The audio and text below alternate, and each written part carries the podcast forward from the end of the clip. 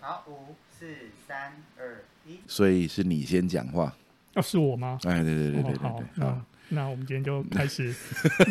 录我们仓促成军的第一题，好第，OK。一集。我们现在聊一下怪兽训练到底有什么样子的课程，好了，好不好？我们先聊一下激励训练到底需要怎么做好不好？哎我觉得这个比较重要。我我我们来谈一个东西哈，就是呃，我我会觉得这东西如果没有搞清楚的话，嗯，总是会有人跑错棚啊。没错，我我我们只做我们会的事情啊，那是所以那那我们来讲一下，我们针对什么事情在做事哈。好，就我们来聊一下激励训练，呃，嗯这个东西它到底到底我们对它是，我们对它的期望是什么？你觉得你觉得人家想来激励训练的人通常想干嘛？其实哈，我觉得分先先讲，在激励训练之前，一般大家把我们先定义成一般的健身房，嗯，所以对先想到说要到健身房这一件事要干什么，增肌减脂是一个目前最常出现的四个字。 对， 那呃，肌力训练一定可以做到增肌这一件事情对嗯是没有问题的嘛。所以这个可能大家想到说，哎，我就是肌力训练，我就是要把自己的肌肉练出来，对嗯哦，不管是外形好看还是做事情更有力。对那我觉得这是一个最一开始的可能有的想法。其实哦是这样，激励训练呢，它它它它的答案已经写在它题目上面了、哦。嗯激励训练其实在练肌力。对，OK，那呃这个论述其实我们在很多地方讲，我说为为什么所练，为什么是练肌力？好像说有些人的质疑是说哈，呃，比较比较平实一点的质疑就是说，那你其实呢有肌力啊，有耐力啊，然后有体态啦，有什么啦，有这么多东西可以练，你为什么要练肌力呢？这这是第一种。那第二种呢，就是你们是不是对肌力有一种病态的执着？ 那我去的时候会不会被你们洗脑？然后这样子，那再来就是说，诶，我讨厌肌力嗯，OK，我要我我要人生中的所有东西，但我就是不要肌力。OK ，OK，那其实呢是这样子哈、呃，我们说激励训练的目的是为了练肌力，为什么呢？为什么会锁定它是肌力呢？那这其实论述我们已经铺铺过很久很久了哈、也也也也并没有什么奇怪的地方，就是什么呢？就是我们的人的身体能力里面，如果你想要爆发力、想要耐力、想要活动度、想要协调性、想要各种东西，你到最后都会发现每一个东西单独训练，它的这个 potential 并不大。嗯但是呢，如果你长期用一个激励训练为骨干，嗯，然后这激励在往上走的过程当中，你会发现其他东西，要么就水涨船高，要么至少就可以长期保持一个不错的状态。所以说呢，我们才用激励为整个呃这个运动训练的核心啊的骨干。那那那所以我们谈到激励的时候呢，我们就谈说，那激励训练要做什么事情？肌训呢，有时候会觉得说，肌训就是呃里里面有很多器械啦，然后每台推一推、拉一拉，哈这这嗯当然是激励系列的一种形式哈，激励训练一种形式。不过呢，比较重要的一件事情其实是它的，既然它的呃进步指标是最大激励、持续长期的稳定进步，是那所以说呢，其实你就要锁定那些有激励、长期进步潜力的动作。是，其实呢，你在呃使用呃这这任何的肌力训练器材，你就会发现说呢，那个数值哈、会有比较长期上涨的那个，就好像又在聊股票一样哈、有长期上涨空间的动作其实并不多，而他们通常符合了一个特性，就大肌群多关节。嗯所以才有深蹲、卧推、硬举、肩推、哦负重行走这些，这些是大肌群多关节，然后它那个进步的那个幅度是以年来算的。了解那。如果说你做的是这种呃，假设是二头肌弯举啦，哦或者是说那个呃握力技啦，哦这种东西哦，它当然会进步，对，但是呢，你很难用年来算来进步。也就是说呢，你做了好几年之后，可能跟你最初做了几个礼拜是差不多的。所以 OK，单关节的动作，肌群参与者要小，它的那个长期进步的空间就会小。所以呢，首先大肌群多关节的主要动作。那第二个呢，我们就要牵扯到一个东西哈、就是我们常常会接到就是哭笑不得的这个呃期望哈、就是说呃我要上几堂课，我可以把它学完，哦， 对或者是说呢，可不可以让我上一堂课来体验？啊对，我说我说当然啦，这个体验这种事情是是很多面向，你可能想要体验环境，你可能想要体验教练的互动，你可能想要体验、呃这设个器备啊材的对设备对的这种这种友善度哈。那不过呢，实际上呢，如果以激励训练来看呢，就一堂课是体验不到东西的。你可以体验我刚刚讲的那一堆，但是以激励来说，激励训练呢，它其实遵循着一个流程呃，我们讲的一般适应症候群，或者我们讲到呃 SFRA 啊、刺激疲劳恢复向上适应。嗯刺激就是训练的部分，疲劳就是你练完的时候那个那种疲累的感觉，恢复就是你用一个好的这个生活形态来促成你身体从那个疲累当中恢复，而向上适应就是恢复过后你会进步到你以前没有的水准，嗯哼，所以它这个流程是需要需一要这样定子时间的对累积，对它的它的时间事件上面哦，你会发现哦，有这至少有这四个步骤出现。虽然这是一个很粗略的分法，我说再讲更详细的话，可以讲三天三夜哈、那不过呢，它是一个粗略的分法，就是你一次训练完毕之后，那你得到疲劳，那疲劳恢复以后向上适应。然后呢，你什么时候知道你这个向上适应是出现的？什么时候就你下次训练的时候， ？OK，你会发现，如果你重做上次的课程，嗯，一我们讲了，前提是你是个初学者啊。对假设你是已经呃练很进步很久了，啊，已经进步到瓶颈已经发生好几次了，那这那你不是初学者。但是我说了，你从来没有使用过大肌群多关节的某些特定动作，然后你现在开始做的话，你会有一个初学者效应。初学者效应就会在刺激疲劳恢复向上适应后，就马上发现你比上一次好。这时候呢，你只要微幅的加一点点重量，然后呢，你就会发现我这一次比上次超负荷了一些。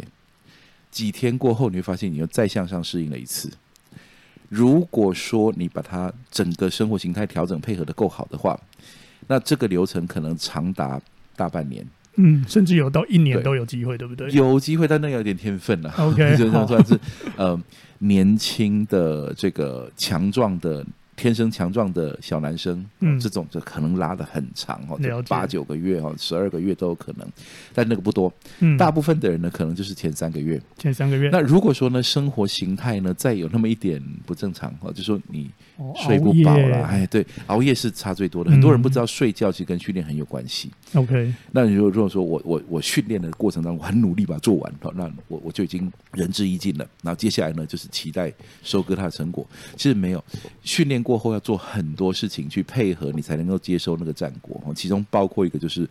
很难有转圜余地的优质睡眠。嗯 OK，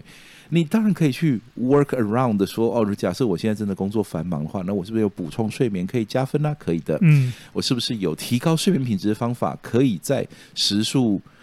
一点点不足的情况下，仍然有品质也可以。哦嗯哼但是呢，基本上基本上一个大原则啦，六个小时以上。哦，最好可以到八个小时哦，六个小时以上，六个小时是底线了。六个小时以下的话呢，基本上来说你，你你你大概收割不到成果了。哦 ，OK，那有如果假设这些都配合好，那再来就是营养哦，你不要同时哈、哦，同时走那种呃极度呃限缩热量的减肥食谱哦。那当然你，你也不需要说我一定要去很狂暴的去这个呃这这大个鱼去大肉啊，大鱼大肉的这样嗯，子是，这其实也不需要哈。不过呢，我我一个基本原则哈，基本概念就是说，蛋白质通常哈会建议哈，在没有呃先存的身体状况之下哈，其实蛋白质呢最好呢跟体重有个一比二的比例哈。呃，单位不同啊， 不是单位一样，单位一样就可怕了哈。就是五十公斤的人，他是哦嗯一百公克蛋白质，哦大概就是这样子哈。再更深入的话，你去问营养学专家，但是呢，我们一般来说会建议，蛋白质是最容易吃不够的啊、那呃，脂肪是最容易吃超过的。嗯虽然它们都是好东西，嗯但是呢，没有一个东西太多是好的，也没有一个东西不够是好的。那但是呢，大概的 OK 的分量大概在这边哦哈。如果你做肌力训练的话，那那我 anyway 呃，就是恢复条件就是吃饱睡好多喝水。对，那如果这几件事情有做到的话，你可以期望呢，在你从来没有训练过肌力训练，你是纯粹的初学者，嗯那你大概可以经历一小段进步。那这个进步当然呢是先天有一些不公平啊、呃，这个男生比女生多一些，嗯呃，年轻人比老人多一些啊、嗯然后呢，这个强壮的人比瘦弱的人多一些啊、就是这样，它它不是公平的。但是呢，它大概就有个趋势，就是你可以享受前面几年啊，不不不，前面几个月了哈，前面几个月呢，它进步的斜率是比较陡的。我们嗯想象一个股票上涨的数字哈、那斜斜线往上嗯就拉买的到标股的对意对思对，对对对，是蛮快的哈、那是当然，你也不能期望它永远都这样，要不然的话呢，就是假设我每个礼拜哈、哦，让我的卧推进步五公斤就好，嗯那一年有五十周哈，五十几周，那我一年进步两百公斤就好，好这样，那他他当然不会这样发生， 他嗯对，当然完全不会这样，因为嗯最后对你最终仍然受到你先天的身体结构、你的骨骼、你的肌肉量这些哦，都会限制它的天花板哦。但是呢，你可以尽可能的逼近，而且呢，很值得值得一提的一件事情就是，你没有这样做过的人，通常离你自己的天花板非常非常的远。嗯，也就是说，呃，这个是有限的，人生也是有限的，难道你就不想好好的活了吗？哈、那这是有限的，但是呢，你在没有努力的情况下，你距离它非常非常的远。所以呢，这个有一个专有名词叫 novice effect，叫初学者效应。 OK，初学者效应就是从没练哦到你逼近你的天花板附近哦，没有真的到天花板哦。初学者效应的话，就是你可以有一个快速的进步一段时间，接着你要进入缓慢长期进步。所以呢，在初学者效应这边哈，其实我们身体像海绵在吸水一样，哦就是我们吸收力是非常非常强的。那所以这这个也就造成了很多的观念误区哦哈。为什么这样观念误区呢？就是有很多的小至一般大众的运动个人经验，大至学术象牙塔里面做出来的实验数据，都其实严重受到初学者效应的影响，造成偏误。 OK，这为什么呢？我们说怎样可以让肌力进步？很多人会说，我呢以前我没有练，我没有运动哈、哦，那但是呢，我最近我的我的朋友呢，哦，他呢学了一套功法，然后呢，我每个周末呢都去他家客厅哈、哦，然后呢，我们几个朋友在那边一起练了一套功，然后我肌力进步了。嗯，所以说他认为肌力进步就是练练某功种功哦，这样子。那有的人说呢，我以前从来不运动，然后我朋友带我教我做伸展，嗯，然后呢，我每天我就每天呢早晚呢都做做几分呃做几十分钟的伸展，然后我发现说呢，诶，我原来啊从椅子上站起来的时候呢，会觉得腿没力，但我现在都不会了。所以说呢，伸展是对肌力有帮助的。对，那再来，有些人可能说呢，呃，他是呃三十五岁上班族哈、然后他上一次运动是高中哈、这样子，那呃，结果呢，他现在呢突然间哈、他他他的同事间流行开始跑长跑，所以呢，他周末也跟大家一起去跑步，跑一跑，他发现了哇。他出现腿肌了耶！嗯哦，他出现，甚至他出现胸肌，他手臂变粗壮了哈，手臂变有线条了。嗯，那他的他也觉得说，哎，我本来上楼梯、下楼梯的时候，我觉得腿软，嗯，但我现在噔噔噔噔就上去三四楼都没问题了。所以呢，跑步可以练肌力。嗯这一些其实呢，都是受到初学者效应的影响。也就是初学者呢，因为他那个我们说刺激疲劳恢复向上适应，足以造成刺激的那个刺激物的需求很低。所以说，你任何东西都可以让他进步。所以初学者基本上来说呢，他做任何运，他从不运动到运动，你会发现，你要测肌力，他肌力进步；你要测心肺，他心肺进步；你要测柔软度，柔软度进步；你要测活动度，活动度进步；测敏捷度，敏捷度进步。你测什么，他都进步。初学者效应就是这样。嗯那也因为有初学者效应的迷思哈，所以说很认为说很简单嘛，就运动嘛，多动一动就好了。那问题就在于呢，你的训练如果不是有一个长期累积效果的，而我们训练的目标又是激励的话，大家现在都知道激励很重要。虽然有些人对激励的定义实在是有点奇怪，不过不管，好，先不要扯那么远。就是当我们知道说，哦，我需要练激励，那我现在做什么事情激励有进步？OK 啊，那我就这这是不是就讲说，其实呢，任何东西都可以让激励进步嘛，对不对？所以你看学术研究里面也会发现说，老人只要散步，肌力就进步了。对，或者是拿个保特瓶，对对对，嗯然后领举水壶、拉毛巾哈，或者说在在在这个椅子上啊，这个举脚这对，样这子，的确对完全不动的那没一种错人，，它是进步的，啊是对。但重点就是说呢，它这东西有没有累积效果？嗯，这些东西的数学指向可能长达三周，然后呢，呃，再来就没有了。对，那再来，你说那没关系啊，我持续一直维持就好了，这就很有趣了。这跟学如逆水行舟一样，不进没则错退嘛，，实际上呢，你看刺激疲劳恢复向上适应，嗯，但是一旦你已经达到这个水准以后，那个刺激就不构成刺激了。对，也就是说，你再继续重做一样没有爬升强度的东西，其实它是不进步的。是，而不进步的状态拉长了，你身体的自然退化就会胜过你的运动刺激。是，那所以它其实还是退步的。对， OK，所以呢，我们发现说，这个这个其实讲起来有点心酸哦。不过呢，有很多的这个老人啊，他在、嗯，他就棒倒下去卧床之前，其实他每天都散步甩手，对他，每天都有活动。所以说他不是不运动哦，他不是不在乎健康哦，但重点是他的东西没刺激有度不超够负荷，没错。嗯你你做东西需要超负荷。那我说学术象牙塔里面做出来 paper 一样都它是使用初学受试者小样本短期实验，所以它根本就没有超过 novice effect 作用的时间。就嗯意思就是说呢，你先观察到我管你今天是举 举水壶、举哑铃、举杠铃还是举毛巾，其实它都是进步的。对啊，所以呢，这这造成说，我我们会说科学证据显示哈、什么什么就好，所以呢不需要做重量训练，就是嗯支持重量训练的数据不是拿过来拿来反对重量训练的。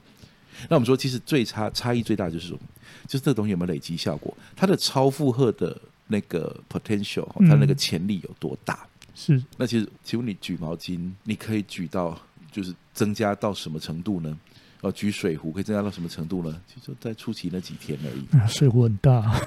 哦，所以所以它是这样它是水缸，哦对这对，样拿一个两百公公可以装两百公升的子水缸那，那其实也蛮重的，哦对对对，那那那我们不要拿水壶，就不过呢，那个水好啊壶哈，我基本上定义是你每天出门上我知道班啊会带的。嗯，如果有人背着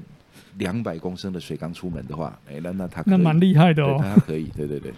好，那不过呢，呃，这个等一下，我先打个岔。所以，呃，之所以你之前在讲到重量训练的时候，嗯，多数的状况之下，你会特别在提到一个是大重量训练。对对对对对其实对想要表达的就是说，这个重量的刺激程度是要够的，对不对，没错。不过呢，那个那个大重量这个字加上去之后，好像造成一些不少反效果。是的，我在这边也想要解释一下，就 其实有一些人，就是我们在那个训练中心现场实物遇到的，他会担心的事情，第一个，你是不是一来就要对叫我举一百公斤，没错。这会不会很危险？会不会一来呢，就那就是无所不用其极。哇，对，然后把你操到很累。而且还真的有人是这样子练的。哦，好， 好，那但是我们不是哈。那就不好说。在在在运动训练圈里面哈，人类做过的怪事绝对不亚于其他任何圈哈。那所以呢，这个，所以所以才说那个英文里面有一句话就，any idiot can make another idiot very tired，任 何白痴都可以把另外一个白痴搞得很累啊。所以呢，不见得说哈，你你去做了这个，你你进去了，然后找个人，然后操练你，你就一定会进步哦。实际上，进步是要有呃要抓准人体向上适应的那个节律。嗯，那那所以我说，其实呢，人人其实没有维持这种事情，因为呢，如果没有刺激，他就不会精力疲劳恢复向上适应。所以呢，当你说我现在做个维持型的训练，然后这维持型训练其实是个概念，它其实不是用真的维持，它其实是用小幅度的超负荷，然后呢拉长休息时间，然后让你下次经过刺激之后恢复，大概在原来的水准就好，这才叫维持型的训练。这个更难呢、对，这其实很难，而且呢，其实它它它有时限。嗯，如果我想要维持，你要维持几个月可能是 OK 的，但你再不思考让它超负荷的话，它就会大开始倒退了。对，那所以呢，这其实其实是呃，肌力训练其实它是一个小小的环节，经过精心设计之后，它是反复连接，而且要在对的时间里面。所以说，这对的时间大概是几多少？以初学者来说啦，两三天到五六天，大概是你呃对，两三天到六七天了，所以一个礼拜左右。但是你非练下一次不可的时候，嗯，要不然的话会怎样呢？你的身体经历过一次刺激之后呢，它休息，然后休息比较恢复向上适应，然后呢向上适应之后，很长时间没有刺激，它会怎退样？化。它会回到目前的恒定水准， OK，而恒定水准那就是一般的正常状况。嗯，这种状态对于退化是没有没有呃没有抵抗力的，就你身体没有向上适应的需要，嗯，他就偷他懒甚了。至觉得说我甚至没有维持这么多肌肉量的需求。是，所以，所以我说，其实增肌这件事情，它是用重量压出来的。OK，而且要持续。你可以用很多其他的方法去短暂增肌，